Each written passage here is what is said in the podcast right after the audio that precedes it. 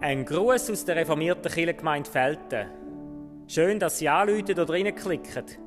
Jeden Tag machen wir etwas mit der Tageslosung und am Sonntag hören Sie die Predigt. Wir freuen uns, wenn Sie dabei sind. Grüezi miteinander. Ich bin Simon Bossert und bin Pfarrer dort zu Felten.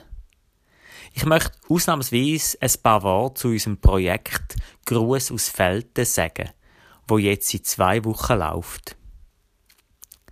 Ich danke für all Ihre Reaktionen. Es freut uns sehr, dass Ihnen der Gruß aus Felten zusagt. Ich glaube, man kann sagen, er ist auch mit Liebe gemacht. Was mich besonders freut, ist, dass verschiedenste Leute dabei beteiligt sind. Und was mich auch freut, ist, dass mit ihnen, die zulassen, eine Art eine Verbindung möglich ist, die es sonst nicht gäbe. Man könnte fast sagen, Chile auf eine, eine besondere Art und Weise. Danke, dass Sie auf diese Art Teil von einer Gemeinschaft von Hörerinnen und Hörern sind. Vielleicht haben Sie gemerkt, dass wir auf der Telefonverbindung am Sonntag jetzt zweimal ein Problem hatten. Am ersten Sonntag war die Aufnahme der Predigt nicht gut und am zweiten Sonntag, also gestern, hat die Übertragung nach knapp sieben Minuten abgestellt. Ich bin mit dem Techniker dazu im Gespräch und hoffe, dass es nächste Woche klappt. Via Homepage geht's natürlich, aber eben, ich höre von vielen, dass sie genau mit dem Telefon anrufen.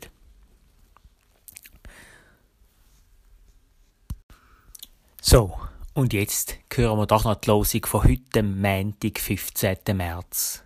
Sie steht im dritten Kapitel vom Buch Daniel, Vers 17 und 18. Das Buch spielt ja im babylonischen Exil. Dort findet sich eine legendarische Geschichte zwischen dem babylonischen Herrscher Nebukadnezar und drei einfachen, jüdischen Beamten, einem Schadrach, einem Meschach und dem Abednego. Sie seien nicht bereit gewesen, sich vor dem goldigen Stammbild, wo der König extra machen hat, und vor den babylonischen Staatsgöttern niederzufallen und sie anzubeten. Und darum sollen sie in riesige Feuerofen geworfen werden. Die drei sind nicht etwa bestürzt, sondern auf eine umwerfende Art direkt. Sie sagen dem Nebukadnezar Vater gerade ins Gesicht und das ist eben die Losung von heute. Unser Gott, den wir verehren, kann uns erretten aus dem glühenden Feuerofen. Und wenn er es nicht tut, so sollst du dennoch wissen, dass wir deinen Gott nicht ehren und das goldene Stammbild von dir nicht anbeten werden. Was für eine Horrorvorstellung für jeden Gewaltherrscher. Nicht nur haben sie keine Angst vor ihm, nein, sie rechnen sogar mit der Möglichkeit, dass ihren Gott sie könnte bewahren. Und auch dann, wenn er es nicht tut, so ändert das nichts an ihrer Haltung.